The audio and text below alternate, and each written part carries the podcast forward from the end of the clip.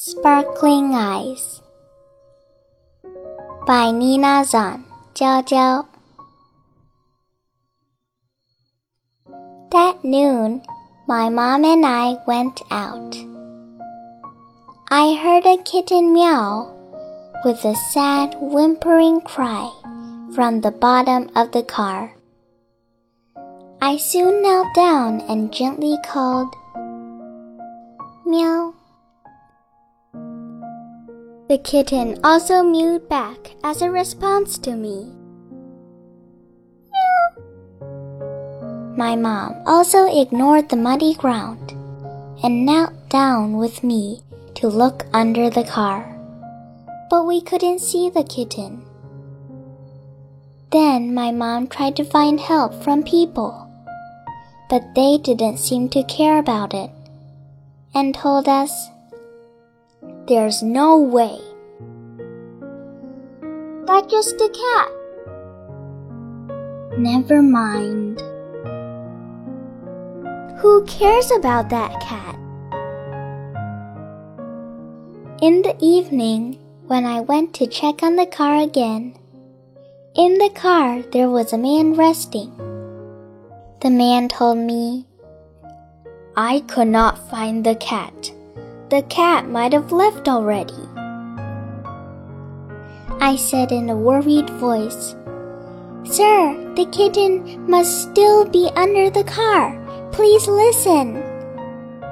I gave the cat a little meow at the bottom of the car. And the cat immediately answered, meow, back to me. As soon as the man heard the sound, he took out a flashlight. Kneeling under the car, then he shouted, I found the kitten! I was so excited that I almost shouted in my English language, Really? He handed me the flashlight and bent down with me. Along the light, she was stuck in the tube, showing her sparkling eyes. The tiny kitten was only a little bigger than an adult's fist. The kitten was finally rescued. I am so relieved. The story does not end here. The kitten was too young and it doesn't dare to go anywhere. The poor kitten didn't seem to have a mother. Every day, my mom and I went to feed the kitten. One day, I went and fed the little meow. I saw Meow Meow was having a big feast by the passing strangers and after school kids. The kitten was no longer lonely she has more people to care about her. Kindness will really spread.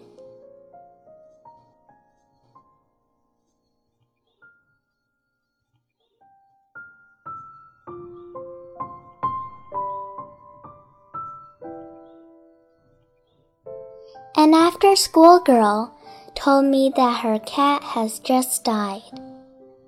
She wanted to take this kitten home the second day, she took the little Meow Meow. The kitten has gotten her own home now.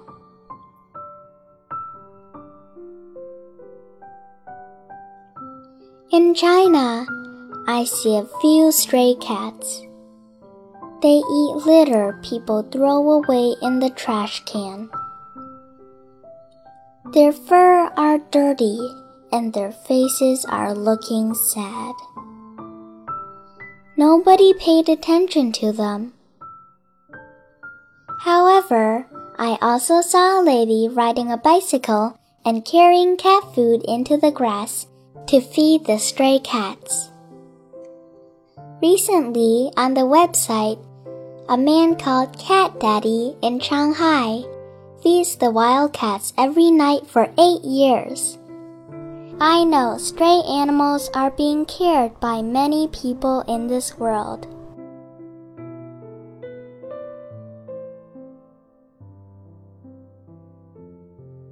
Have you ever heard the story of the precious starfish?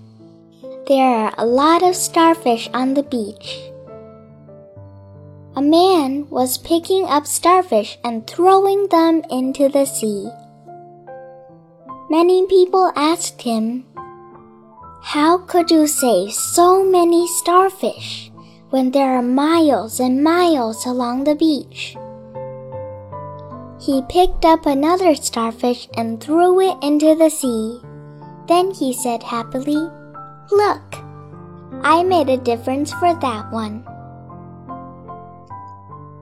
Yes, I believe that if each of us can do the help only a little bit, it will make a difference for one. I can't see the kitten anymore but my memories will always remember the kitten peeking at me under the car with her sparkling eyes.